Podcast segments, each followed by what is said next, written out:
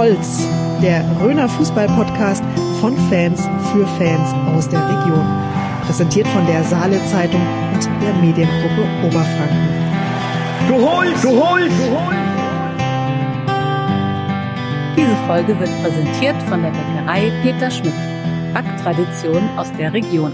So, liebe Freundinnen und Freunde des Röner Fußball-Podcasts, wir haben wieder eine neue Folge. Heute hier im Studio ist der Jürgen Schmidt und ich bin der Sebastian Schmidt. Und wir haben uns gedacht, wir unterhalten uns mal wieder über Fußball. Es naht ja jetzt die Winterpause, beziehungsweise sind wir jetzt ja schon mittendrin, wenn diese Folge ausgestrahlt wird. Ja, und Jürgen, erzähl doch mal, ich habe gelesen, dass du beim Derby in Schwebenried warst gegen Fuchsstadt. Was hast du denn da so erlebt? Viel.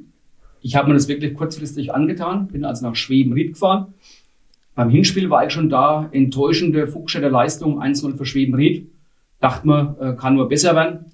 Ist auch besser geworden, aber nicht so, wie sich's die Fuchsstädter gedacht haben und auch ich. Die Fuchsstädter haben wieder verloren, 3-2.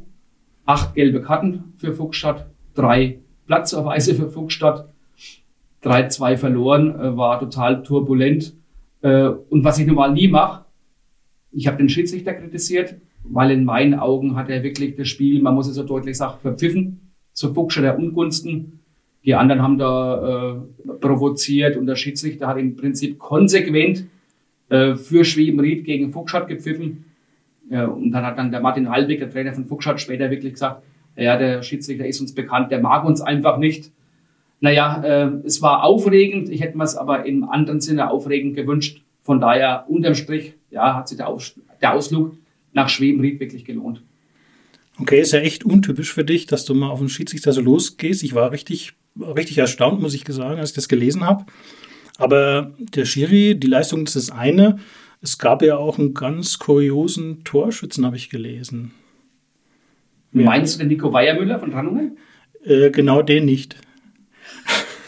ja, oder egal. Dann bin ich mal gespannt, wen du meinst. Ich meine den Nico Weiermüller, äh, weil der äh, hat ein Tor geschossen aus 70 Metern und der ist eigentlich Tormann vom FV Rannungen 2, also der Kreisliga-Reserve in Rannungen. Und auch da habe ich mal nachgefragt. Es war wohl wirklich so, dass der aus dem Tor rausgelaufen ist, wollte klären und wie man sich's vorstellt, der haut dermaßen auf die Kugel drauf, dass die am gegnerischen 16er aufspringt. Der Tormann unterschätzt das Ding und äh, ja, der Ball segelt aus 70 Meter ins Tor. Und das Witzige aber an der Situation war wirklich noch, die Rannungen dann eben erzählt, die haben ja in Rannungen so eine Kamera oben am, an den Flutlichtmasten Masten befestigt, aber die Kamera ist nur bei Kreisligaspielen an. Also bei der Reserve war die Kamera nicht an, weil wenn die das Tor gefilmt hätten, also ganz ehrlich, das hätte das Zeug zum Tor des Monats gehabt. Das war so außergewöhnlich. Okay, was der Jürgen alles weiß, da bin ich immer, ah, ich bin da so baff. Das ist ja unglaublich. Das hatte ich jetzt natürlich nicht auf dem Schirm gehabt. Mir ging es jetzt eigentlich um den Tobi Strobel. Was kannst du mir da sagen? Der war ja schon bei uns zu Gast, den Coach von den Schweinfuttern, von den Schnüdeln. Okay, da hätte ich jetzt selber drauf kommen können, äh, wenn wir in Schwebenried waren. Aber der hat ja die Woche vorher schon durchgeschossen gehabt. Deswegen habe ich an den gar nicht gedacht. Aber es stimmt natürlich der Tobi Strobel, Trainer von Schweinfurt, kickt in Schwebenried und äh, ja, macht auch ein Tor, nicht aus 70 Meter, aber aus 30 Meter. Und dann bin ich danach auch zu ihm äh, gegangen, der war ja auch bei uns im Podcast schon zu Gast. Und da habe ich nur gesagt, Tobi, normalerweise bin ich ja immer für deine Mannschaft, aber heute war ich wirklich für Fuchsstadt, das hätte doch nicht sein müssen. Aber er hat nur entschuldigend gemeint, na ja, das, den Ball hätte eigentlich der Keeper halten müssen. War eine ganz witzige Sache. Es war fast nicht peinlich. Ja, da ist aber recht, recht ja, bescheiden, sage ich mal. Ich habe das Tor dann auch gesehen, auf Video sogar. Also es war schon ein ganz schöner Hieb, den er da ja. gelandet hat. Also für mich war das Ding eigentlich ein geiles Tor und eigentlich unhaltbar, muss ich sagen. Also ich fand es auch ein klasse Tor und hat auch echt, äh, er ist ja eingewechselt worden, ähm, starke Leistung gebracht. Dann ist er dann eben kurz nach seinem Tor, hat er irgendwie einen Schlag abbekommen, da ist er rausgehumpelt. Also war wirklich ein sehr kurzer Kurzeinsatz aber war letztendlich äh, einer der Mitspieler von Schwebenried. Okay. Scheint jetzt ein bisschen so in Mode zu sein, dass die Trainer jetzt auch wieder gerne selber kicken. So ein Beispiel aus der Region wäre jetzt einfach äh, der Vicky Kleinhens, der jetzt mhm. auch schon wieder für Tulba aufgelaufen ist im klassischen gelben Dress. Ähm, dann ein anderes ganz prominentes Beispiel, äh, der Robert Klaus, der Trainer äh, in Nürnberg, ist im Landespokal für seinen SSV Mark Granstedt angetreten. Hm, gewonnen haben sie jetzt leider nicht. Er wurde auch erst in der 76. Minute eingewechselt. Die haben dann wohl 0 zu 3 verloren, wenn ich das so richtig äh, noch auf dem Schirm habe.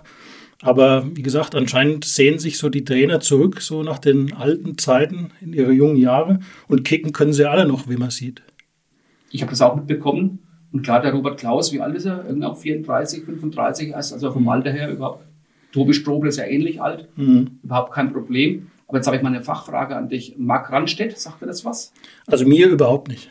Marc Randstedt war damals der Verein, äh, dessen Spielrecht RB Leipzig übernommen hatte, dass die überhaupt einsteigen konnten. Damals, ich glaube sogar in der Regionalliga, wo die also wirklich auf die Fußballlandkarte gekommen sind, hatten die das Spielrecht übernommen und in Mark Randstedt spielt, spielen auch die Frauen von RB Leipzig mit unserer Madeleine Frank aus Albertshausen. Mhm. Ja, jetzt sind wir ja gerade beim Thema Frauenfußball gelandet wieder mal. Ähm, wir haben unlängst äh, gesehen, beziehungsweise hat uns äh, die Mutter von der Annika Graser ein Foto zugeschickt, ähm, auf dem die Annika Graser in Pink, in einem pinken Trikot mhm. zu sehen ist. Weißt du da den Hintergrund, Jürgen, wieso plötzlich Jena in Pink aufläuft? Das ist ja ganz kurios. Sind ja normalerweise im gelben Trikot zu sehen. Also das Einzige, was ich mit Pink und Frauen verbinde, ist der Pinklauf in Bad Brückenau, ehrlich gesagt, aber das war es dann auch schon. Ja, passt aber ganz gut, weil beim Pinklauf in Bad Brückenau, da geht es ja auch um die Früherkennung von Krebs, beziehungsweise eigentlich auch um den Kampf gegen Brustkrebs. Okay. Und das ist thematisch eigentlich genau das Gleiche. Also die Aktion, die da in Jena stattgefunden hat, äh, die ist unter dem Motto Gib Acht auf dich gelaufen. Und da geht es auch um, ja, um Früherkennung von Brustkrebs, dass man dazu aufruft eben, dass man da eben auch äh, frühzeitig Chancen erkennt. Und war eine, ja, eine tolle Aktion, fand ich. Ist auch ziemlich einmalig gewesen wohl jetzt in der Bundesliga, sowohl mhm. bei den Herren als auch bei den Frauen logischerweise. War das anscheinend an dem Tag tatsächlich dann die einzige Mannschaft, die dann pink aufgelaufen ist. Und wie gesagt, thematisch passt es absolut zu diesem Pinklauf in Bad Birkenau. Der, glaube ich, dieses Jahr wieder ausgefallen ist, ne? Der ist nicht ganz ausgefallen. Also die ähm, haben das quasi, also jeder ist dann für sich in Pink gelaufen. Es sind übrigens auch ein Haufen Fußballer, ein Haufen Handballer, mhm. ein Haufen Turner und Leichtathleten dabei. Ich bin auch schon mitgelaufen mit okay. Arbeitskolleginnen und Kolleginnen tatsächlich. Genau, genau. Und ähm, die haben das jetzt quasi so einzeln durchgezogen, sodass dann kleinere Gruppen gelaufen sind. Aber diesen klassischen Pinklauf, wo du dann wahrscheinlich in einer großen Gruppe dabei ja. warst mit ja, mehreren hundert, teilweise schon über tausend Läufern ja auch, glaube ich, ähm, den hat es natürlich jetzt so Corona-bedingt nicht gegeben. Aber wie gesagt, eine tolle Aktion. Und ähm, dass Jena das so äh, gemacht hat, äh, klasse Geschichte. Auch wenn es natürlich in Jena, da müssen wir jetzt ganz ehrlich sein, nicht so ganz so rund läuft. Ja, 6-0 verloren gegen Frankfurt. Ne? Ja. Ich habe es ein bisschen gesehen. Ich habe dir den Tipp gegeben, das zu schauen. Ja. Ich habe es dann bereut eigentlich, dass ich euch den Tipp gegeben habe, weil es war dann doch eine ziemlich Klatsche für, für Jena. Wir sind ja doch, müssen wir sagen, mittlerweile ganz große Fans eigentlich von Jena. Äh, waren ja auch schon dort. Aber jetzt momentan stehen sie auf dem vorletzten Tabellenplatz in der Frauenbundesliga. Man sieht schon, dass es eigentlich im Moment, würde ich sagen, für die Bundesliga, für die erste Frauenbundesliga nicht reicht. Mhm. Ich würde ähnliches eigentlich auch sagen für den SC Sand, wo ja ähm, die Leonie Kreil aus Poppenroth dabei ist, die jetzt auf dem letzten Tabellenplatz stehen, mit im Moment nur einen Punkt. Den haben sie ja, gegen Jena eigentlich ja, geholt. Genau. Den Punkt, ich, ne? Genau, mit 0-0. Also das war quasi das 0-0 gegen Jena, war das große Erfolgserlebnis in dieser Saison. Da habe ich jetzt mittlerweile auch ja, so ein bisschen was gesehen. Also ich glaube, es wird auch ganz schwer für diese beiden Mannschaften, was natürlich aus unserer Sicht total schade ist. Ja, wir hatten ja gehofft, dass wir nächstes Jahr äh, die drei Mädels alle in der Bundesliga sehen. Aber mhm. nachdem äh, RB Leipzig in der zweiten Bundesliga äh, aktuell auch nur Mittelfeld rumdümpelt, mhm. sind die Chancen leider sehr gut, dass wir alle drei Mannschaften äh, in der zweiten Liga sehen. Ja, vielleicht begegnen sich alle Mädels wieder, aber eben dann eben ja. nicht im Oberhaus äh, der Frauenbundesliga. Das kann passieren, ja, schade wäre es. Wie gesagt, Jena ist ein ganz sympathischer Verein, das wird du mir auch zustimmen. Also haben wir uns echt wohlgefühlt, äh, wo wir da waren. Aber es ist halt im Moment fehlt einfach tatsächlich so ein bisschen die Qualität. Und auch so das Körperliche, das ist ja grundsätzlich immer so im Frauenfußball so ein bisschen das Problem. Also da gegen Frankfurt war es doch deutlich. Also ich habe teilweise dann Ich habe es mir tatsächlich komplett angeguckt, die Partie, ist ja auf Eurosport übertragen Mhm, worden. genau. Da habe ich gedacht, schaue ich mir an, weil ich auch zu Frankfurt gewisse Connections auch habe, beziehungsweise Da da ja auch die Lea Schneider. die Lea Schneider dabei ist, wobei sie natürlich nicht spielt im Moment, weil sie immer noch äh, in der Reha beziehungsweise immer noch verletzt ist. Aber deswegen hat man doch ein bisschen Bezug dazu. Aber man hat doch gemerkt, also wenn es hart auf hart gekommen wäre, hätte da Frankfurt auch ja, zehn Tore machen können. Ne? In Rannungen spielt beim TSV Rannungen Frauenfußball die Elena Reck. Sagt dir der Name was? Hast du das gelesen? Ich habe es natürlich gelesen, was du da geschrieben hast. Eine ganz kuriose Geschichte. Eigentlich, wie ich fast sagen, ein großes Ärgernis, kann man fast sagen. Ja. Aber das kannst du wahrscheinlich besser erklären als ich, was da alles schief läuft. Ja, ich habe dann wirklich äh, eine E-Mail bekommen von dem Vater von der Elena. Die ist gerade mal 16 Jahre alt und scheint auch wirklich ein außerordentliches Talent zu sein. Vielleicht auch mal jemand für noch äh, für richtig höherklassigen Fußball. Aber Tatsache ist, dass die mit 16 Jahren äh, Frauenfußball in Rannungen spielen darf. Die würde gerne U18 spielen und zwar bei den Jungs. Hat er wohl auch schon mal gespielt, wäre da voll anerkannt. Aber es gibt einfach eine ziemlich dämliche Verbandsregelung, dass die das eben nicht darf. Also sie darf nicht U18 bei den Kerls mitspielen, obwohl es auch ihrer Entwicklung gut täte, aber eben nicht, äh, also nicht in der U18 darf sie nicht, aber bei, mit 16 bei den Frauen. Also es ist eigentlich sehr widersprüchlich und eine richtige Begründung vom Verband gibt's nicht, was ich dann eben extrem schade finde. Wenn man wenigstens wüsste, warum dann der Verband so eine Regelung trifft, kann man es ja vielleicht nachvollziehen, aber es ist einfach so, handstreichartig entschieden worden, nee, geht nicht, äh, guck, wie du zurechtkommst. Ja, also es sollte ja schon immer im Sinne der Spieler und der Spielerinnen sein und deswegen finde ich es einfach schade. Ja, es ist wirklich ein bisschen, wie du sagst, schade oder ärgerlich. Manche Regularien kann man nicht so ganz nachvollziehen. Aber ich habe es gelesen, was du geschrieben hast. Insofern ist es ja ganz gut, dass du das mal öffentlich auch ein bisschen ja, beleuchtet hast oder kritisiert hast, weil wenn so nicht nachvollziehbare Regeln dann durchgeboxt werden, ja, schade drum und es leiden ja dann immer die einzelnen Spielerinnen in dem Fall darunter. Muss ja nicht sein. Generell ist es ja sowieso, muss man sagen, in der Rhön, ja, für junge Fußballerinnen, das ist ja wirklich hart. Also man muss sich ja erst quasi Mhm. bei den Jungs durchboxen und so richtig viele Mädelsmannschaften gibt's nicht. Ja. Gut, es gab jetzt diesen Vorstoß dann in Waldfenster eben, aber oder in Tulba noch, aber es ist ja kaum eine wirkliche reine Mädchenmannschaft am Start. Und das ist hier wirklich dann schwierig. Deswegen gehen die meisten ja dann doch eher Richtung Hessen zum Beispiel, wo das doch, muss man sagen, also auch in der hessischen Rhön richtig ausgeprägt ist. Eigentlich auch der junge Frauenfußball, also sagen wir, der, der Mädchen-Juniorenfußball ist da doch schon stärker vertreten das schon seit vielen Jahren als hier in der Rhön. Da hat sich wenig getan. Ne? Ja, in der Rhön ist ja auch, ein, ja, Stichwort Rhön, ein bisschen äh, leider traurige Sachen passiert in letzter Zeit, wo du wiederum mehr berichten kannst. Ja, wir haben lange überlegt natürlich, ähm, sprechen wir es an, ähm, sprechen wir drüber, aber wir haben dann gesagt, okay, wir sprechen auf jeden Fall mal in unserer Folge jetzt drüber. Ähm, der Jörg Heinle, der Trainer vom SV Detter Weißenbach, ist im, ja, im Alter von 40 Jahren tatsächlich plötzlich gestorben. Ähm, das war insofern ja, für mich persönlich auch äh, absolut äh, bedrückend und berührend, weil wir hatten relativ häufig in letzter Zeit auch Kontakt, auch jetzt in Sachen Podcast haben zwei, dreimal telefoniert in unserer ja, Vorbereitung, sage ich mal, für die Folge äh, mit dem Maximilian Erz, Mhm. ähm, mit dem Springreiter, der auch äh, in Detter Fußball eben spielt, hat mir da echt viele Tipps gegeben. Muss auch sagen, dass ich ihn schon seit Schulzeiten eben auch kenne. War schon immer ja, eigentlich ein, ein, ein cooler Typ auch und so früher richtig, äh, richtig Punkrock-affin und so. Auch ein super Fußballer beim FC Bad Birkenau. Und es war, ja, also gerade im Raum Bad Birkenau, es war einfach ja, ein Schock für uns alle, dass das dann so ja, wirklich über Nacht dann tatsächlich ähm, äh, zu Ende ging. Und ja, wir haben ja dann auch ähm, in der Zeitung dann eben einen Nachruf Mhm. gehabt über ihn. Und sowas ist natürlich klar, die traurigen Nachrichten können leider auch in die Fußballwelt rein, äh, zur Fußballfamilie dazu. Und ja, sowas ist dann schon ein bisschen beklemmt. Aber wie gesagt, dadurch, dass er wirklich uns da super unterstützt hat bei dieser Folge. Also die meisten Fragen, die wir da hatten rund um SV Detter Weißenbach, die stammen eigentlich von ihm. Okay, Ähm, interessant. ja. Wir haben uns ja dann äh, in der Fahrt nach Jena darüber unterhalten. Und diese Ideen äh, mit dem Hakan Çalhanoğlu und andere Geschichten, das waren alles Ideen vom Jörg Heinle. Mhm. Das waren alles so Themen. Ich bin ja auch nicht, äh, ich bin zwar aus der Nähe, aber nicht äh, direkt jetzt so mit Detter so affin. Und das waren alles Ideen von ihm. Also wir haben da bestimmt ja eine Dreiviertelstunde, Stunde da eigentlich darüber gequatscht, über, generell über den Podcast. Ja, und dann ähm, zu erfahren, dass es dann tatsächlich mit 40 Jahren, ist ja auch selber in dem Alter dann zu Ende gegangen ist, war ein Familienvater mit äh, drei kleinen Kindern. Das ist dann schon, wo man dann wirklich dann auch äh, sich Gedanken macht und dann auch über den Fußball natürlich ein bisschen hinausdenkt. Nichtsdestotrotz haben alle gute Erinnerungen an ihn als Fußballer, hat eigentlich die mit die größten Zeiten beim FC Bad Bückenau auch ja. mitbestritten.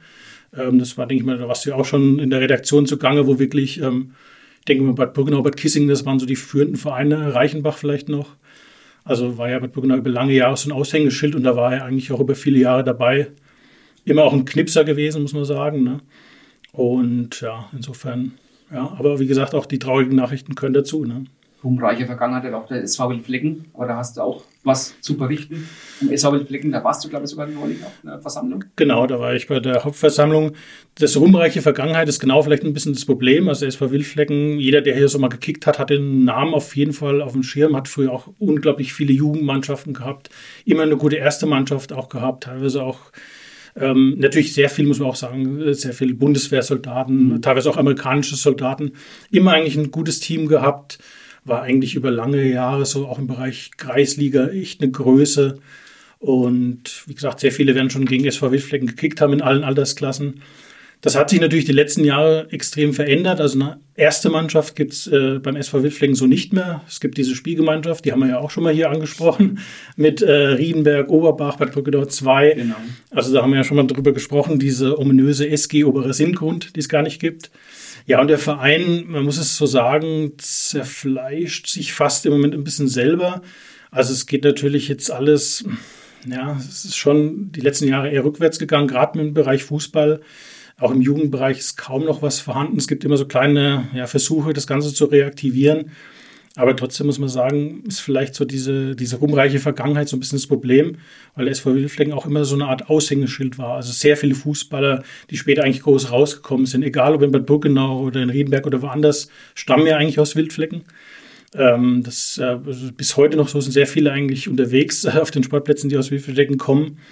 Aber das hat sich dann die letzten Jahre erledigt und ich glaube, im ganzen Sinngrund gibt es ja ähnliche Beispiele wenn man ähm, an den SV Zeitlof Soboden denkt, eigentlich auch eine feste Größe im regionalen Fußball, der mittlerweile überhaupt keine Mannschaft mehr am Start hat. Ähm, zeitweise hat er es mit den Bad Brückenauern versucht, aber mittlerweile, wie gesagt, ist da gar nichts mehr ähm, los.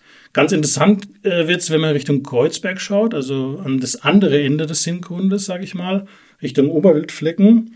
Da haben wir nämlich zu Ohren bekommen, dass der SCK Oberwildflecken tatsächlich äh, ja eine Reaktivierung, eine Wiederauferstehung für das nächste Jahr plant. Ähm, das ist ja auch ein Verein, der ein bisschen Kultcharakter hat, also immer ein ganz kleiner Verein, Oberwildflecken hat roundabout mittlerweile so 380 bis 400 Einwohner hat sich immer eigentlich über die Jahre durchgekämpft, war immer eigentlich spektakulär, dass sie überhaupt noch eine eigenständige Mannschaft hatten. Hatten auch mal eine SG mit, mit Wildflecken. Ach, ne? hatten ne? sogar mal eine SG mit Wildflecken, hatten auch ein ganz kurioses Aufeinandertreffen mit Wildflecken.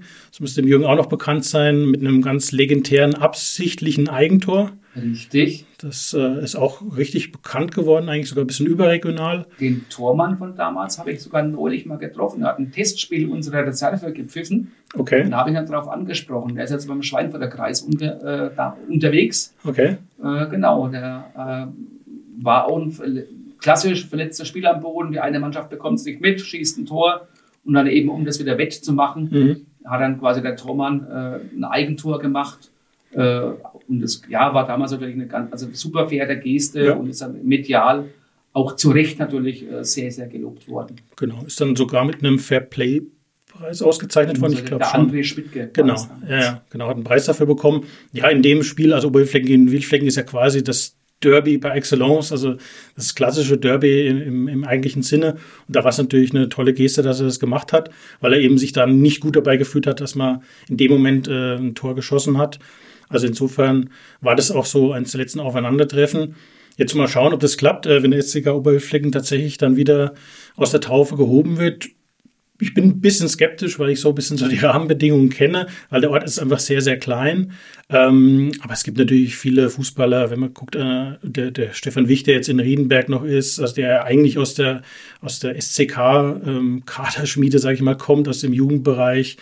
Ähm, auch so ein Alexander Lattus, der jetzt da die letzten Jahren eigentlich in mehreren Vereinen auch waren, so die kommen alle eigentlich tatsächlich dann aus diesem Jugendbereich, also Wildflecken, beziehungsweise eigentlich aus Oberwildflecken. Da gab es auch mal eine Spielgemeinschaft im Jugendbereich übrigens, die relativ erfolgreich war. Und mal schauen, ob es die, ob sie es nochmal auf die Beine kriegen. Es wäre natürlich, sage ich mal, generell für die so Röner Fußball-Landkarte wäre das gar nicht so schlecht, wenn man mal wieder so ein, ja, so ein Traditionsverein, wenn der wieder zurückkehren würde mal gucken, was da rauskommt. Wie gesagt, im Moment ist es so ein bisschen, äh, ja, Gerüchte sind es nett, es ist schon sehr, es sind schon sehr aktiv dabei, wieder eine Mannschaft zu suchen. Und warum nicht? Man kann es ja, mal probieren. Sebastian, manchmal geht es ganz schnell. Ich erinnere nur daran, wo der Maximilian Erz, du hast ihn ja vorhin genannt, so bei uns zu Gast war, der Fußballer und Springreiter äh, in Detter. Und da hat man es dann damals davon gehabt, mit dem olympischen Fünfkampf, äh, mit der mit dem Skandal äh, mit der Reiterin, mit der deutschen Reiterin bei Olympia, die dann eben äh, ja mit dem Pferd nicht zurechtkam und so weiter und so fort. Und da haben wir uns damals auch unterhalten, ob dann der Reitsport im olympischen Fünf, äh, im modernen Fünfkampf in der Zukunft hat. Und tatsächlich ist es jetzt so, äh, Reiten wird außer als Disziplin herausgenommen mhm. und soll von irgendwas ersetzt werden, man spricht vom Radfahren, keine Ahnung, wie das weitergeht. Unglaublich. Aber tatsächlich, ja, wurde quasi, ja, ist das eine neue Entwicklung, aber wo mhm. wir, glaube ich, dann auch beide sagen, richtig so, weil das damals war schon, also echt, ja, einfach nicht in Ordnung und skandalös. Hat, hat ja auch der Maximilian Erz genauso eigentlich gefordert, dass man so in diesem Stil eigentlich das nicht machen kann, dass es äh, den Pferden nicht gerecht wird, dass es auch dem Reitsport generell nicht gerecht wird. Haben wir ja groß thematisiert, dass es einfach eine Fehlentwicklung war. Und wenn das korrigiert wird, super. Ja, korrigiert werden, ein bisschen krasse Überleitung, ich gebe es ja total zu. Äh, korrigiert werden soll eventuell auch ein, Gerichtsurteil, ein Sportgerichtsurteil. Und zwar ist ein Spieler von Erzgebirge Aue verknackt worden zu einer Sperre von sieben Monaten. Und zwar nach einer offensichtlichen Spuckattacke gegen den Schiedsrichterassistenten. Also ich habe das auch äh, nur gelesen. In dem Zusammenhang einfach an dich die Frage, Sebastian, Sperre für sieben Monate für einen Fußballprofi ist das, ja, das ist noch in Ordnung? Das ist krass natürlich. Ich meine, das sind natürlich auch äh, Folgen äh, für, die, für die weitere Karriere, ganz klar. Also ich habe es mir dann mal, ähm, ich meine, auf YouTube dann mal angeschaut, auch die ganze Szene. Ja, ganz schön umstritten, das Ganze. Er selber behauptet ja, also er hat überhaupt nicht absichtlich gespuckt. Ich meine, klar, er ist zum Linienrichter hingegangen, sehr emotional aufgeladen, unbestritten, macht eine ganz komische, ruckartige Bewegung im Kopf, muss man wirklich sagen, ganz, ganz merkwürdig. Also ich würde sagen, nicht ausgeschlossen, dass er wirklich gespuckt hat. Sollte mir angeblich direkt aufs Auge gespuckt haben. Ähm, wie gesagt, im Moment beschreitet er es. Aber ich finde sieben Monate pff, eine, eine ganz krasse Geschichte es wird auf jeden Fall, denke ich mal, gerichtlich da noch weitergehen. Ähm, ja, mal schauen. Er hat sich wohl, so sagt auch das, das erste, ja, das erste Gerichtsurteil, er hat sich wohl über zwölf Jahre völlig tadellos verhalten. Muss wohl tatsächlich ein ganz äh, vorbildlicher Profi gewesen sein, die letzten Jahre nie aufgefallen. Und dass er dann so eine Aktion macht, ist entweder menschlich total dumm und es geht natürlich überhaupt nicht. Aber es ist schon eine ganz merkwürdige Sache und wie gesagt, ich finde, es ist ein krasses Urteil, was da gefällt worden ist. Vielleicht hat er doch nur eine feuchte Aussprache. Weiß ja keiner von uns. Kann passieren, kann passieren, ja. Also er sagt, es war überhaupt keine Absicht dahinter. Klar, ich meine, er war in der Situation sehr erzürnt und erbost und ist auf ihn zugerannt. So ein bisschen ähnlich wie mal Jürgen Klopp ab und zu mal auf einen Schiedsrichter oder auf einen Assistenten oder auf den Offiziellen zugerannt ist. So ähnlich war das da auch. Ähm, ich weiß nicht, ob man Jürgen Klopp sieben Monate gesperrt hätte. Hätte sich wahrscheinlich kein Gericht getraut. Äh, wegen witziger geht es jetzt zu, zum Abschluss von unserem Intro-Talk, Sebastian. Kennst du das Kaktor des Monats und von Arndt Zeigler? Na klar, die Kategorie kenne ich ja. Jetzt bin ich gespannt, was du jetzt wieder drauf hast. Ja, äh, wir bekommen ja immer wieder mal Tipps, auch für unseren Podcast. Und der aktuelle Tipp, der kam von meinem Arbeitskollegen aus Bamberg, vom Joe Bechmann, äh, aktuell Spieler vom SC Sand, war aber auch schon mal im FC von Schweinfurt. Man kann auch sagen, Joe die Axt Bechmann, also der weiß äh, hinzulangen, aber ein sehr cooler Typ. Und der hat er mir geschrieben, äh, Mensch, äh, das muss doch bei euch gewesen sein, Kaktor des Monats, hat, äh, war einer beteiligt vom TSV Puppenhausen. Und da habe ich mir erstmal darauf aufmerksam gemacht, dass es nicht das TSV Puppenhausen ist im Landkreis Schweinfurt, quasi bei mir um die Ecke, sondern das TSV Puppenhausen aus der Rhön, aus der hessischen Rhön. Und da habe ich mir das Tor wirklich mal angeguckt. Also da war das Spiel gegen Reulbach Brand und äh, also wirklich ein sehr kurioses Tor liebe Hörerinnen und Hörer, guckt es euch mal an. Also äh, Röner Beteiligung beim Kacktor des Monats. Ein sehr lustiges Tor. Okay. Ich bin immer noch baff, was du da so alles ausgräbst, aber na gut. Das macht doch unser Podcast aus, dass wir wirklich äh, über den internationalen Fußball, über ein Zweitligaspiel in der Aue bis zum Röner Kaktor kommen. Äh, das, ja, ich Okay. finde es gut. Gut, Jürgen, ich denke, mit dem Kaktor des äh, Monats äh, sollten wir es dann mit unserem kleinen Intro-Talk belassen. Äh, wir kommen tatsächlich jetzt mal zu unserem Interview. Haben heute äh, wieder einen tollen Gast. Äh, das ist der Tobias Geis. Der hat schon in Mürst Fußball gespielt, auch schon in den Winkels. Ist jetzt ähm, Scout beim SC Freiburg. Und ähm, das Interview, das macht dann unser Josh Schleret, der ja normalerweise unser großer Soundmaster ist, aber diesmal im Interview dabei ist und der Jürgen natürlich ist auch dabei.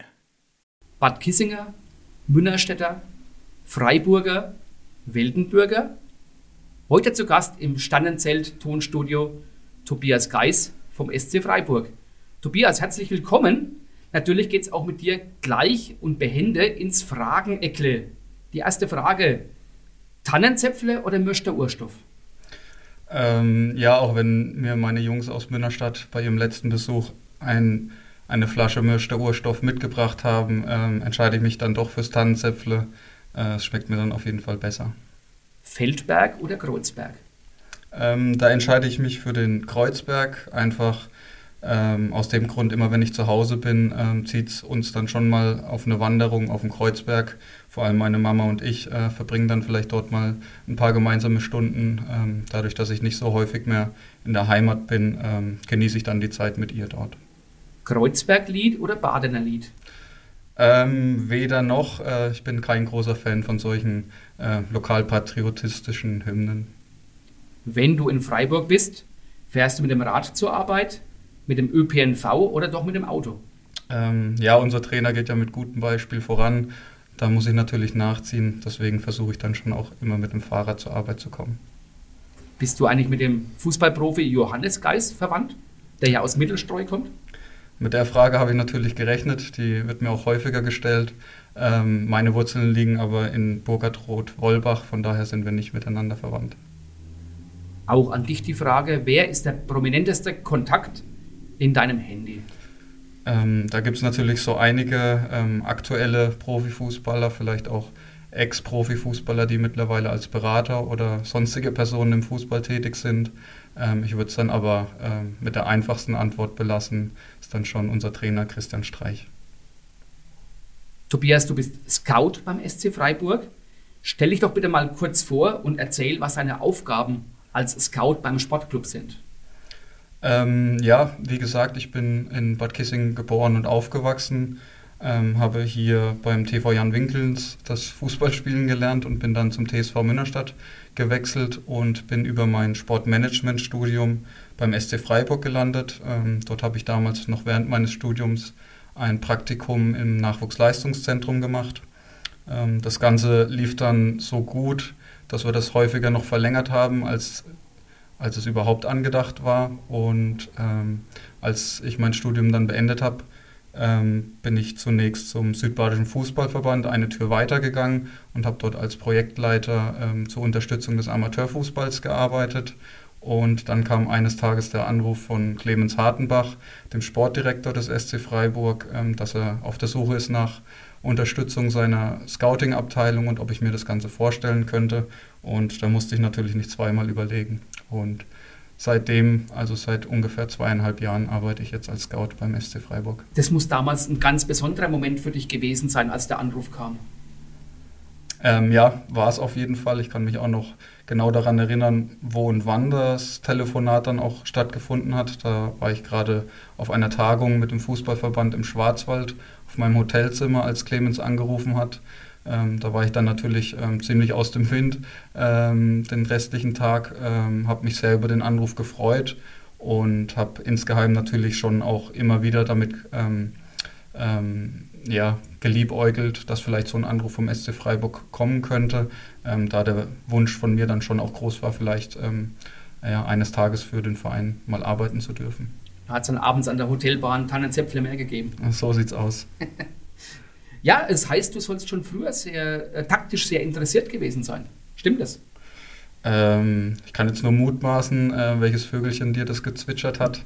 Ähm, aber würde ich dann schon so bestätigen. Also ähm, war dann schon in jungen Jahren sehr häufig in Stadien unterwegs, sei es jetzt in, in Deutschland oder vielleicht auch sogar europaweit, um mir einfach Fußballspiele anzusehen. Ähm, habe dann teilweise auch auf, auf mehreren Bildschirmen bei uns in der WG in Köln parallel mehrere Spiele angeschaut und ich denke auch mein, mein langjähriger Trainer Dominik Schönhöfer in Münnerstadt kann bestätigen, dass ich dann schon auch immer sehr großes Interesse an der Mannschaftstaktik gezeigt habe und ähm, ihm vielleicht an der einen oder anderen Stelle ein paar Widerworte zu viel gegeben habe. Du bist Entdecker, nämlich der Entdecker von Fußballtalenten. Kannst du uns ein Beispiel, vielleicht sogar einen Namen nennen von jemandem, den du entdeckt hast, der jetzt beim SC Freiburg spielt? Ja, auch die Frage wird mir natürlich häufiger gestellt. Ähm, ich beantworte sie dann meistens damit, dass es das unentdeckte oder das von einem Menschen entdeckte Talent dann wahrscheinlich aktuell gar nicht mehr gibt, weil ähm, die Spieler sind ja mittlerweile sehr gläsern und einfach ähm, schon durchgescoutet, nennen wir das. Ähm, und auch bei uns im, im Scouting-Team herrscht eigentlich die Meinung, dass, ähm, dass es am Ende einfach eine Teamleistung ist, wenn ein Spieler zu uns kommt. Natürlich gibt es den einen Scout, der den Spieler als erstes gesehen hat, ähm, aber derjenige würde sich nie irgendwie ähm, zuschreiben, dass er der Entdecker eines Spielers ist, sondern am Ende des Tages sind es äh, mehrere Meinungen, mehrere Augen, die den Spieler gesehen haben und analysiert haben und dann ist es eine Abwägung von der Entscheidung, ob man den Spieler holt oder nicht. Ähm, deswegen äh, würde ich jetzt nicht sagen, dass ich den und den Spieler entdeckt habe. Der Christian Streich, euer Trainer, ist der Coach, aber irgendwie ja auch die Marke des SC Freiburg. Wie schaut denn eure Zusammenarbeit aus? Ähm, die Zusammenarbeit mit Christian ist, ist sehr eng, würde ich sie nennen. Ähm, es ist dann aber schon eher so, dass es nicht geplant ist, in dem Sinne, dass wir, sage ich mal, ein oder zweimal die Woche ein, äh, ein terminiertes Meeting haben, das von 15 bis 16.30 Uhr andauert, sondern es ist dann eher so, dass Christian mal zu uns hoch ins Büro kommt oder man sich am Trainingsplatz trifft und dann ähm, über potenzielle Neuzugänge spricht, über den aktuellen Kader, über den Leistungsstand, Trainingseindrücke, über das letzte Spiel, aber dann auch ähm, häufiger mal über ähm, ja, Bücherrezensionen, über Vorschläge, welchen, welchen Ausflugsort im Schwarzwald man als nächstes ansteuern sollte. Also es ist dann schon so, dass äh, die Gespräche auch sehr über den Alltag und über kulturelle Dinge ähm, teilweise stattfinden ähm, und nicht nur der Fußball im Vordergrund steht alltägliche Gespräche. Das klingt, als seid ihr beiden per Du. Wie nah dran bist du denn eigentlich dann an der Profimannschaft? Ähm, ja, wir als äh, Scouting-Abteilung gehören zum sportlichen Bereich. Ähm, das heißt, äh, wir sind dann schon sehr nah an der Mannschaft dran und vor allem nah am Trainerteam und ähm, auch am Sportvorstand Jochen Seyer. Ähm, wir im Scouting-Team sind insgesamt ähm, fünf hauptamtliche Scouts, ähm, die zusammen mit Clemens Hartenbach als Sportdirektor ähm, für die Neuzugänge zuständig sind, aber darüber hinaus auch im Endeffekt für die Kaderplanung. Das heißt, wir müssen auch immer äh, im Auge haben, äh, wie lange hat der und der Spieler noch Vertrag, wo könnte im Sommer vielleicht ein lukratives Angebot reinflattern, welchen Spieler müssen wir ersetzen. Dementsprechend sind wir dort ähm, schon sehr nah an der Mannschaft und sehr eingebunden in den allgemeinen Kaderplanungsprozess. Eine kleine Zeitreise mit dir zurück. Tobi, du hast im Nachwuchs für Winkels gespielt, dann eben mit Mörst unter anderem in der Bezirksliga. Wie entscheidend waren diese Stationen für deine heutige Tätigkeit? Also ich denke mal nicht, dass Clemens in meinem Lebenslauf geschaut hat und sich dachte, ah, der Junge hat in Winkels und in Münnerstadt gespielt, den müssen wir holen. Ähm, das denke ich nicht. Ich glaube aber schon, dass es äh, essentiell ist, dass jemand, der sich tagtäglich mit Fußball beschäftigt, selber ähm, jahrelang Fußball gespielt hat, sei es jetzt auf einem mäßigen Niveau wie ich oder auf einem professionellen Niveau, ähm, einfach ähm, um sich tagtäglich damit auseinanderzusetzen, um sich dann auch in Spieler hineinzuversetzen, um gewisse Entscheidungen von einem Trainer oder auch von einem Vorstand nachvollziehen zu können. Ähm, dementsprechend ist meine eigene Vita dann schon auch in gewisser Weise von Vorteil. Und wir bleiben bei deinen Wurzeln. Wie gut ist denn der Kontakt in die Heimat? Bist du häufiger in Münnerstadt oder eher häufiger in Bad Kissingen unterwegs? Ähm, ich würde sagen, das sind dann schon die zwei ähm, Orte, die ich dann anpeile, wenn ich mal in der Heimat bin.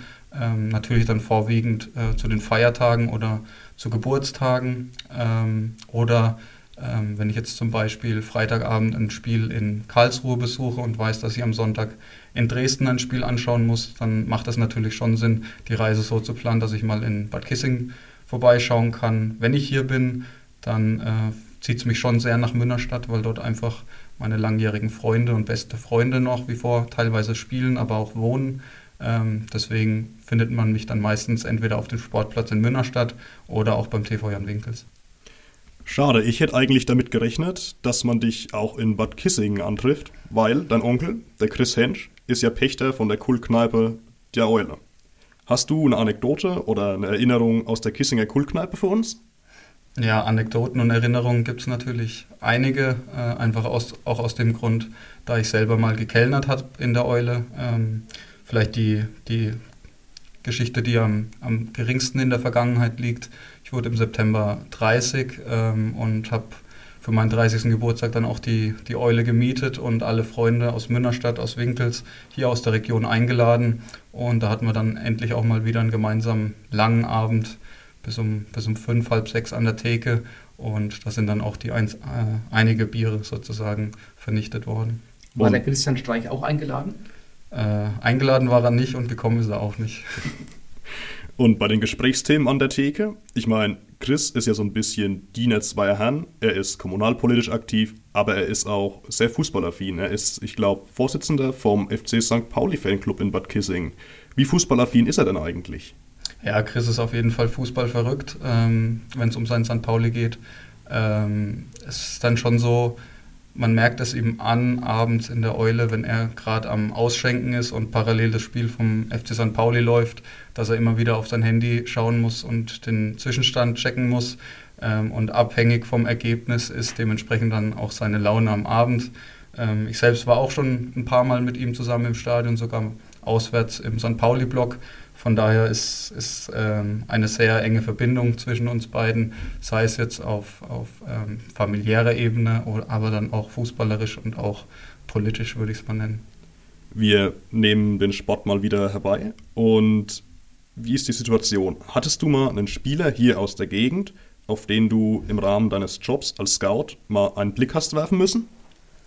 Ähm, speziell wegen eines Spielers bin ich jetzt noch nicht in die Region hierher gekommen ähm, sind dann eher Spiele, die mich mal hierher gezogen haben, wie jetzt zum Beispiel das Aufstiegsspiel ähm, der A-Union, das FC Schweinfurt 05 gegen die Spielvereinigung Unterhaching, wo ja auch Sandro Wagner an der Seitenlinie als Trainer war. Ähm, da war ich sozusagen beruflich unterwegs, um mir die beiden Mannschaften generell mal anzuschauen und zu sehen, ob dort vielleicht ein talentierter junger Spieler für uns ist. War dann auch ganz schön für mich, nach Schweinfurt mal wiederzukommen, da bei Schweinfurt ähm, ähm, auch mittlerweile ein Torwart äh, spielt, Bennett Schmidt, der seine Jugend ähm, in Freiburg verbracht hat und mit dem ich einige Stunden dann auch im Internat verbracht habe, als ich dort noch im Nachwuchsleistungszentrum gearbeitet habe. War ganz schön, dann äh, ihn auch mal wieder zu sehen. Freiburg ist eine typische Studentenstadt. Und beim Blick in die Fankurve ähm, die Fan, sind die Fans dann doch eher politisch dem FC St. Pauli näher als der Frankfurter Eintracht, sagen wir mal. Wie wichtig ist dann für dich beim Scouting, ob ein Spieler auch gesellschaftlich zum SC passt? Ähm, das ist natürlich immer schwierig herauszufinden, äh, was für einen Charakter ein Spieler ähm, dann hat, vor allem wenn man ihn vielleicht nur auf dem Video angeschaut hat. Im Stadion ist es dann schon ein bisschen anders. Ich glaube schon, dass man anhand des Spielstils eines Spielers ähm, gewisse Rückschlüsse auf seinen Charakter ziehen kann. Also inwiefern er sich äh, im Mannschaftsgefüge einfindet, ähm, inwiefern er auch die Arbeit gegen den Ball verrichtet oder ähm, ganz einfach, inwiefern er sich auch ähm, gegenüber den Mitspielern, Gegenspielern, Schiedsrichtern, Betreuern verhält. Also ähm, wirft er seine Trinkflasche dem Betreuer vor die Füße oder übergibt er sie in die Hand. Das sind dann schon Sachen, wo wir dann ähm, drauf achten. Ähm, aber die genauen Charakterzüge und ob ein Spieler dann auch äh, zu uns passt, das findet, dann, äh, findet man dann eher im persönlichen Gespräch heraus. Um auf das Stadion zu sprechen zu kommen, das alte Dreisam-Stadion war ja sehr speziell. Es war eng, es war mitten im Wohngebiet gelegen, aber auch sehr idyllisch.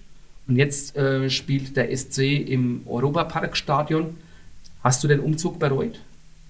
Ja, bei so einem Umzug ist natürlich immer ein lachendes Auge und ein weinendes Auge dabei. Äh, bei mir ist das Weinende dann vielleicht ein bisschen größer als das Lachende. Ähm, ich war jetzt schon in sehr, sehr vielen Stadien in Europa oder in Deutschland unterwegs. Ähm, dementsprechend weiß man, so ein alt, altes Stadion, historisches Stadion mit einer gewissen Seele dann auch sehr wertzuschätzen. Und da fällt einem der Abschied dann deutlich schwerer auch mal.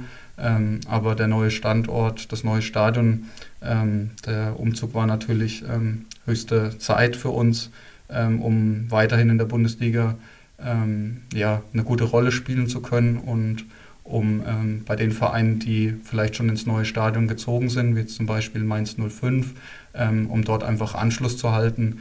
Äh, ich bin aber auch guter Dinge, dass gerade unsere Fans ähm, es schaffen werden, die, die Atmosphäre, die dann auch im Dreisamstadion geherrscht hat, ähm, mit ins neue Stadion zu bringen. Denn ich denke, unsere Fans haben immer ein ganz gutes Gefühl dafür bewiesen, in welchen Momenten die Mannschaft Unterstützung braucht, ähm, sei es jetzt in positiven Momenten oder vielleicht auch bei Negativerlebnissen. Ähm, deswegen bin ich guter Dinge, dass uns der Umzug gut gelingt. An der Stelle möchte ich einen schönen Gruß von, Gruß von unserem Alex ausrichten, dem eigentlichen Host unseres Podcasts. Der Alex ist heute beruflich unterwegs und äh, hat selber mal in Freiburg bei einer Zeitung gearbeitet, hat in ganz in der Nähe vom alten Stadion im Stadtteil Littenweiler gewohnt und zwar witzigerweise in der Frankenstraße. Kennst du die Frankenstraße im äh, im Stadtteil Littenweiler. Äh, die Straße kenne ich nicht, ich habe aber auch mal in Littenweiler gewohnt und ich glaube, wenn ich das Straßenschild gesehen hätte, dann wäre es mir auf jeden Fall aufgefallen. Selber kickst du auch in Freiburg, zwar nicht beim SC Freiburg, sondern beim FC Freiburg St. Georgen in der Landesliga. Und dann haben wir mitbekommen, als du damals dahin gewechselt bist, gab es wohl äh, über Facebook äh, reichlich hämische Kommentare von deinen alten Kollegen aus Münnerstadt. Äh, ja, da, da gibt es natürlich einige Spezialisten bei Münnerstadt, die sich da immer wieder einen Spaß erlauben, äh, wenn, wenn vielleicht Spielberichte ähm, von St. Georgen dann mal gepostet werden und ich, äh, so, so wie es der Zufall will, mal ein Tor geschossen habe. Ähm, damals bei, einem, bei meinem Wechsel gab es dann auch ein kleines Spielerporträt über mich äh, mit einem Frage-Antwort-Spiel und da haben sich dann einige natürlich einen Spaß erlaubt, aber das sei ihnen auch gegönnt. Fühlst du dich eigentlich selber in diesem Freiburg, Freiburger intellektuellen Klischee wohl? Ähm, ja, also ich kann das Klischee auf jeden Fall bestätigen. Also so wie man die, die Stadt vielleicht von außen wahrnimmt, ähm, sehr, sehr grün, sehr divers, ähm, sehr jung. Ähm, so so, so habe ich die Stadt jetzt auch in meinen in meinen mittlerweile sechs, sieben Jahren in Freiburg auch kennengelernt.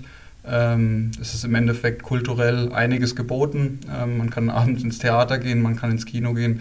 Es sind einige Musikveranstaltungen, auch einige ähm, ja, diverse Künstler, künstlerische Abende, sage ich mal, die, die im ersten Anschein ein bisschen komisch wirken. Ähm, von dem her äh, kann ich das Klischee auf jeden Fall bestätigen, kann aber auch sagen, dass ich mich in der Stadt sehr wohl fühle, einfach weil es von der Größe her jetzt ähm, nicht die Weltstadt ist, aber dann auch kein Dorf ist und es generell eine sehr lockere Atmosphäre in der Stadt ist. Und du sollst auch ab und zu mal in dein Lieblingscafé gehen, um dort ein gutes Buch zu lesen. Ja, da hat wohl jemand meinen Steckbrief von St. Georgen gelesen. Äh, ja, das mache ich eigentlich ganz gern, um auch mal abzuschalten. Was war denn das letzte Buch, was du gelesen hast? Das letzte Buch, das ich gelesen habe, war die Biografie von Barack Obama. Eher kapitalistisch geprägt ist dagegen der englische Vereinsfußball. Stimmt es, dass du glühender Fan von Arsenal bist und deswegen auch öfters in London anzutreffen bist? Ähm, ja, das stimmt. Ich bin seit Kindheitstagen eigentlich Fan von Arsenal. Ähm, das kam einfach ähm, so, dass, dass ich mit meinem Bruder zusammen ähm, damals noch DSF, glaube ich, geschaut habe, wo dann auch die Highlights des englischen Fußballs kamen und in der damaligen Ära von Arsene Wenger ähm, dann Arsenal auch einen gewissen Fußball gespielt hat, der uns einfach sehr gut gefallen hat und man sich dann immer mehr damit beschäftigt hat und so das Fan-Dasein äh, mit der Zeit gewachsen ist und, ähm, und man dann auch irgendwann mal Spiele im Stadion besucht hat und so das Ganze in, in eine Dimension äh, geraten ist, dass man sich dann irgendwann auch wirklich als Anhänger des Vereins gesehen hat. Was war denn dein schönstes Auswärtserlebnis mit den Gunners? Ähm, vielleicht nicht das schönste, aber das interessanteste Auswärtserlebnis war wahrscheinlich das Auswärtsspiel in der Champions League in Neapel. Ich glaube, wer schon mal in Neapel war, sei es jetzt in der Stadt oder im Stadion, kann, denke ich, bestätigen, dass es eine ganz, ganz komische Atmosphäre dann auch teilweise ist. Also ein bisschen düster, ein bisschen unheimlich, aber auch einfach wahnsinnig interessant. Ähm, dementsprechend äh, gab es dann damals auch ähm, einen, einen, geführten Transfer vom Bahnhof zum Stadion für die Arsenal-Anhänger, wo dann die ganze Autobahn abgesperrt wurde, die Polizei ähm, einen eskortiert hat und geschaut hat, dass keine Autos neben die Busse fahren kann. Und äh, witzigerweise habe ich damals dann dort in, in einem der Busse den Bruder von Per Mertesacker kennengelernt, der aufgrund seiner Statur und seines Aussehens auch äh, sehr schnell äh, als, als Bruder ähm, enttarnt wurde. Und ähm, da haben wir dann auch Nummern ausgetauscht, ein bisschen gequatscht und uns dann auch nochmal bei einigen anderen Spielen getroffen. In der Vergangenheit hatten die Gunners ja relativ häufig Ladehemmung. Schlimm für dich oder ertragbar, weil du mit deinem Job so extrem eingespannt bist? Ja, es ist schon so, dass ich äh, jetzt vor allem diese Saison, glaube ich, noch keine 90 Minuten von Arsenal am Stück schauen konnte, weil ich einfach sehr viel unterwegs bin und mich dann auch auf einer anderen Ebene mit Fußball beschäftige. Ähm, und ich sage mal so, die Wahrscheinlichkeit, dass wir jetzt einen Spieler von Arsenal verpflichten und ich äh, scouting-technisch Arsenal anschauen muss, ähm, ist wahrscheinlich sehr gering. Ähm, aber äh, es, es, ärgert mich dann schon, wenn, wenn, wenn Arsenal mal am Verlieren ist oder wenn es mal nicht so gut läuft. Jetzt zuletzt läuft es ja wieder besser und ähm, dementsprechend ist da immer noch ein, ein ein kleines Auge äh, werfe ich dann schon noch auf die Ergebnisse von Arsenal. Es gibt ja mittlerweile viele Fußballsender, wo Fußball gezeigt bekommt, äh, gezeigt wird. Zahlst du die selber oder zahlt das der Verein für dich? Ähm, wir haben eine Software, die nennt sich Y-Scout. Ähm, dort kann man eigentlich jedes Spiel bzw. jeden Spieler ähm, abrufen und den Videoclip anschauen. Das ist dann im Endeffekt so, wenn sage ich mal, heute Abend äh, Bayern München äh, in der Champions League spielt, dann kann ich wenige Stunden nach dem Spiel mir das Video dort anschauen, beziehungsweise kann dort dann auch schon vorgefertigt getagte Clips anschauen. Das heißt, ich könnte mir dann alle Szenen von Robert Lewandowski anschauen. Das dauert dann nur drei, vier Minuten. Die sind dann schon geschnitten und so kann man dann einen Spieler recht schnell analysieren. Gleichzeitig könnte ich auch sagen, zeig mir bitte einfach nur alle Kopfballduelle von Robert Lewandowski in dieser Saison an und dann schaue ich mir 40 Kopfballduelle an und entscheide am Ende, ob der Spieler kopfballstark ist oder nicht. Sehr professionell alles, muss ich schon sagen. Tobi, wir bleiben an der Stelle international. Früher hatte der SC Freiburg äh, sehr gute Kontakte nach Georgien gehabt. Man erinnert sich an die Zeit äh, der Willis, Kobiaschwili, Jaschwili, Zikitschwili, und witzigerweise hat auch damals so der Tobias Willi in Freiburg gespielt, aber der Tobias Willi war Deutscher. Hast du schon mal selbst in Georgien gescoutet? Ähm, nach Georgien hat es mir noch nie gezogen bisher. Ähm, aber ähm, soweit ich es weiß, das war ja dann schon auch vor meiner Zeit, ähm, entstand diese ähm, Connection aus Georgien dann vor allem über den damaligen Trainer Volker Finke, der ja auch eine eine Wahnsinnsära beim SC Freiburg geprägt hat und seinen Kontakten nach Georgien, was man damals ähm, clever gemacht hat. Man hat immer versucht, zwei Spieler aus dem jeweiligen Land zu holen, damit die Integration einfacher fällt. Wie schaut denn so ein Scouting-Tag eigentlich aus? Erzähl doch mal aus dem Nähkästchen, bitte. Ja, also diesen typischen vorgefertigten normalen Scouting-Tag gibt es eigentlich nicht. Also der Scouting-Tag kann dann mal so aussehen, dass es ein in Anführungszeichen langweiliger Bürotag ist, wo man sich dann einige Spieler oder Spiele auf dem Video anschaut und analysiert, ähm, wo man mit den Kollegen im Austausch ist über Spieler, wo man vielleicht auch die Einsätze plant, zu welchen Spielen man als nächstes geht und dann auch einige Telefonate mit Beratern führt. Ähm, es kann aber auch sein, dass man an einem Tag mal drei Spiele in einem Stadion anschaut. Das heißt, dass man morgens im Stadion ist, mittags und abends. Ähm, jetzt letzte Woche war ich, aber war das zum Beispiel der Fall, als ich mir morgens ein Jugendspiel in Hoffenheim angeschaut habe, mittags dann den VfB um 15.30 Uhr in Stuttgart und dann abends noch beim Abendspiel der zweiten Liga in Karlsruhe war. Solche Tage sind dann natürlich lang, aber dann schon auch ein, ein Highlight immer wieder. Ähm, und dann kann es natürlich sein, dass man mal für eine Woche wirklich an einem Standort ist und dort Spiele besucht, ähm, sei es jetzt ähm, Turniere, vor allem in den U-Nationalmannschaften oder dann auch in Ländern, wo wir vielleicht ähm, nicht so präsent sind, sei es jetzt in England, in, in, Polen vielleicht, wo man dann wirklich eine Woche vor Ort ist und so viele Spiele wie möglich versucht anzuschauen. Du hast ja vorhin schon ein paar Beispiele genannt, wenn du einen Spieler beobachtet oder wenn ihr einen Spieler beobachtet, dass man auch auf äh, empathische Fähigkeiten achtet. Auf was achtest du sonst noch beim Beobachten eines Spielers? Ähm, Im Endeffekt äh, haben wir sogenannte Positionsprofile ähm, je Position. Das heißt, ähm, wir haben sehr klar definiert, welche Fähigkeiten ein Spieler äh, mitbringen muss, ähm, um bei uns im System spielen zu können. Diese Fähigkeiten können sich je nach Position unterscheiden, können aber auch allgemein geltend sein, wie zum Beispiel Schnelligkeit oder Kopfballstärke oder dann sich nach Position sehr spezifisch unterscheiden. Wenn wir jetzt zum Beispiel mal den Außenverteidiger nehmen, äh, wenn er jetzt einen Druckpass vom Innenverteidiger bekommt, dass er nicht nur die zwei Lösungen hat, äh, klatschen zu lassen auf seinen Innenverteidiger oder den Ball longline die Linie entlang spielt, sondern ähm, auch äh, die richtige Wahrnehmung hat, wann er vielleicht mit dem ersten Kontakt in, in den freien Raum in die Mitte eintrippeln kann, um dann eine Verlagerung auf die andere Seite zu spielen. Das sind so Kriterien, ähm, die wir in einem Katalog zusammengefasst haben und dann im Endeffekt versuchen abzuarbeiten, um so Spieler zu bewerten. Ähm, manche Dinge Spieler, manche Dinge bringen Spieler schon mit und bei manchen Dingen, die sie vielleicht noch nicht mitbringen, müssen wir dann eben ja eine Fantasie oder Vorstellung haben, kann dieser Spieler ähm, mit unserer Arbeit, mit dem Training bei uns ähm, diese Fähigkeiten noch entwickeln. Was hast du am Spielfeldrand für, für Mittel zur Hand? Ist es ein Zettel und ein Stift? Ist das ein, ein Diktiergerät, wo du was drauf sprichst? Ist das schon der Laptop, den du dann gleich bedienst, um die Informationen entsprechend zu sammeln? Ähm, da gibt es eigentlich viel, ganz vielfältige Möglichkeiten. Also es ist dann auch so, dass meistens bei den Spielen ähm, eine Zone im Stadion, sage ich mal, für Scouts vorgesehen ist. Also man dann auch neben oder zwischen den Scouts anderer Vereine sitzt ähm, und dementsprechend sieht, ah, okay, der eine Scout ähm, hantiert noch mit Block und Bleistift, der andere Scout hat sein Pad dabei und trägt es sofort in eine Datenbank ein. Und ich habe letzte Woche sogar einen Scout gesehen, der hat dann ein Diktiergerät dabei gehabt und ganz leise ein Diktiergerät reingesprochen. Ähm, ich bin da noch von der alten Schule. Ich habe äh, ich habe meinen Blog dabei, meinen, meinen Kugelschreiber und notiere mir die Aufstellung und die, die prägnantesten Merkmale der Spieler und ähm, analysiere die Spieler dann per, per Handschrift.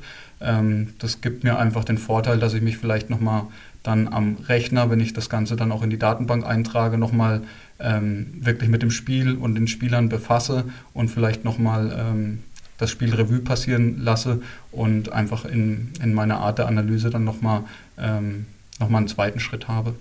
Sehr interessant, wirklich. In 28 Jahren gab es beim SC Freiburg tatsächlich nur vier Cheftrainer.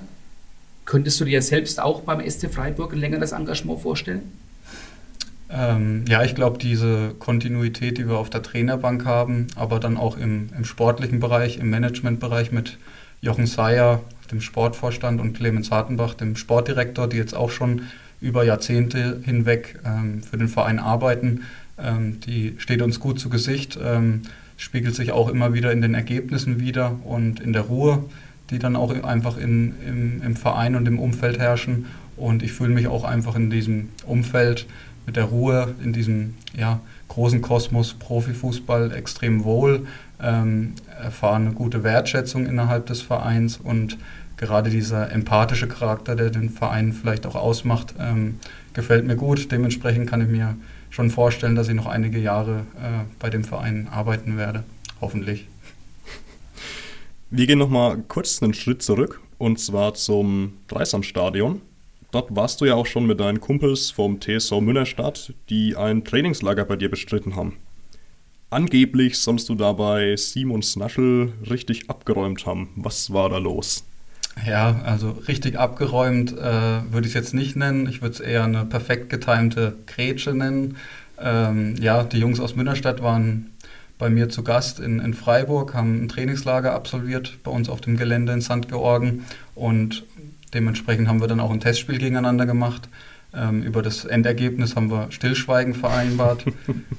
ähm, aber die äh, von dir geschilderte Szene äh, war im Endeffekt so, dass Simon eigentlich schon ähm, zum Einschieben bereit vor unserem Tor war und ich ähm, im letzten Moment nach äh, für meine Verhältnisse sehr schnellem Sprint äh, dann äh, noch per Grätsche klären konnte und Simon dann dementsprechend kein Tor gegen meine Mannschaft erzielen konnte, was natürlich sehr wichtig für mich war in dem Moment. Ja, dann muss Nils Petersen wohl keine Angst haben, dass er von Simon Snaschel ersetzt wird. Nee, nee, da braucht der Nils keine Angst haben.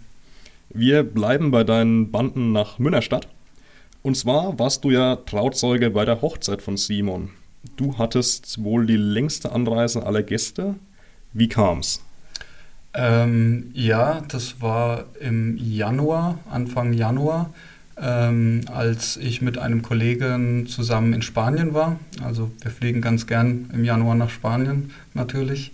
Ähm, einfach aus dem Hintergrund, ähm, dass dort viele Trainingslager stattfinden, ähm, wir einfach viele Trainingseinheiten vor Ort anschauen können und viele Testspiele anschauen können und wir dort in, in sieben bis zehn Tagen dann natürlich auch viele Eindrücke sammeln.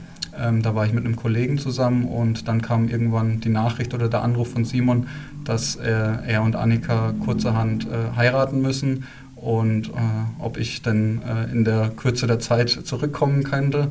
Ähm, ich bin da auch sehr dankbar darüber, dass Clemens Hartenbach, mein Chef, dann natürlich ähm, sofort gesagt hat, ja natürlich Tobi, ähm, das steht außer Frage, dass du da ähm, dann frühzeitig abreisen kannst und nach Münnerstadt fliegst ähm, und so Trauzeuge bei deinem besten Freund äh, sein kannst. Äh, ich glaube, ähm, das ist auch nicht selbstverständlich und deswegen äh, fühle ich mich dann im Endeffekt in Freiburg auch so wohl, weil solche kleinen Gesten ähm, tun einen dann einfach gut. Das klingt sehr fair. Wir haben jetzt halb neun am Abend, deshalb einfach mal auch die Frage, wie geht es für dich jetzt weiter heute Abend und in den nächsten Tagen? Ähm, ja, ich fahre heute Abend noch zurück nach Freiburg. Also ich habe noch eine längere Fahrt vor mir. Ähm, ich war jetzt ähm, längere Zeit nicht im Büro, weil ich unterwegs war bei Spielen. Ähm, dementsprechend steht dann morgen der Austausch mit dem Kollegen im Vordergrund, die dann wiederum auf eine längere Reise gehen. Ähm, dementsprechend ist noch einiges äh, zu planen. Ähm, Ansonsten ähm, steht der Fokus dann schon aufs Wochenende. Das Wochenende ist natürlich immer sehr zentral für uns, weil wir dort einfach dann die, die Spieler vor Ort in den Stadien anschauen können und ich dann am Wochenende auch wieder in der zweiten Bundesliga unterwegs sein werde. Das klingt nach einem straffen Zeitplan. Wir sagen danke, dass du da warst, dir die Zeit für uns genommen hast, wünschen dir eine gute Fahrt und viel Erfolg in den nächsten Tagen. Vielen Dank und vielen Dank für die Einladung. Jetzt, am Ende unseres Interviews, kommen wir zu unserem Kultteil der Sendung, nämlich zu Balthasars Histörchen. Peter, in deiner heutigen Geschichte nimmst du uns mit nach Abzwind. Die haben damals gegen Oberertal gespielt und das in der Bezirksliga. Also heutzutage spielen die Oberertaler ja in einer SG in der Kreisklasse. Damals aber die Rot-Weißen in der Bezirksliga. Was hast du da erlebt? Ja, also die Wege von Abzwind und Obererdal haben sich dann getrennt. Abzwind ging rauf, Obererdal dann runter. Es war das einzige Spiel im Anfang Dezember, furchtbare Wetterverhältnisse in ganz Unterfranken und es war auch dann das einzige Spiel, das wirklich ausgetragen wurde. Ja, es gab zunächst ein Problem mit den Schiedsrichtertrikots, weil äh, das Gespann um Alex Bergmann aus Hofheim hatte nur einen schwarzen Trikotsatz dabei die Obererdaler aber auch. Um das Problem zu lösen, ging dann der junge Abzwinder Schiedsrichter Steffen Mix, der dann später leider verstorben ist, nach Hause und hat äh, seinen Trikotsatz in gelber Farbe geholt. Und das Ganze hat dann wie lange gedauert? Ging es einigermaßen das ging fix zügig. mit dem Herrn Mix? Ja, das ging zügig, weil der Steffen Mix, also ich sag mal, drei, vier Minuten äh, vom Sportplatz weg wohnt. Muss jetzt immer nochmal nachhaken. Das heißt, der Abzwinder Schiedsrichter hat für Abzw bei Abzwind gepfiffen? Nein, der, der, Alex Bergmann aus Hofheim, aber der, die, der Abzwinder Schiedsrichter hat ihm seinen Trikotsatz zur Verfügung Aha. gestellt, damit es also einen farblichen Unterschied zu den Obererdalern gibt. Das Problem war, dass halt der Steffen Mix von eher schmächtiger Figur war, während der Alex Bergmann und seine Assistenten ja eher zur korpulenten Fraktion der Schiedsrichter gehören. Ja, dann das Trikot hat also von außen her schon sichtbar gespannt und der Alex Bergmann hat mir dann später erzählt, dass er Angst hatte, wenn er abseits den Arm gehoben hat zum Abseits oder zum indirekten Freistoß, äh, dass ihm das Trikot platzt. Da haben die Nähte geknirscht, hat er gemeint. Deine Geschichte geht dann noch weiter, weil du aus diesem Spiel von einem sehr ungewöhnlichen Abstreumaterial berichten kannst. Ja, wie gesagt, die Abswinder hatten den Platz also sehr gut präpariert, schön gewalzt, aber halt mit Schnee bedeckt. Um äh, das farblich zu unterscheiden, ist mir dann auch bei der Firma Mix vorstellig gewesen, hat sich dort Hibiskus-Teeabfall geholt und hat damit den Platz abgestreut. Und das war natürlich wunderbar im ersten Moment, weil dieser Hibiskus-Teeabfall ist rot und hat sich schön von den Bodenverhältnissen abgehoben. Das Problem war dann allerdings, dass dieser Hibiskus-Tee im Laufe des Spiels es tauen angefangen hat und die Linien immer breiter wurden. Also am Schluss, schätze ich, war die Linie 30 bis 40 Zentimeter breit und der Elfmeterpunkt riesig. So eine Geschichte kann wahrscheinlich auch nur in Abzwind passieren oder wäre vielleicht früher in Festenbergskreuz denkbar gewesen. Ja, also ich habe es nicht erlebt, dass irgendein Verein äh, solches Material zur Verfügung hat. Da ist früher also immer mit Asche oder, oder Kohle oder sonst wie gearbeitet worden. Mit Balthasars Histörchen endet die aktuelle Folge von Du Holz, der Röner Fußball-Podcast. Wir danken euch dafür, dass ihr eingeschaltet habt und uns zugehört habt. Und hoffen, ihr haltet uns weiterhin die Treue, abonniert uns auf unseren sozialen Medienseiten oder aber auf Spotify und wo es uns überall zu hören gibt. Bis dahin, bis wir uns wieder melden, bleibt mir nur zu sagen, wir müssen ja morgen wieder alle auf Arbeit. Macht's gut!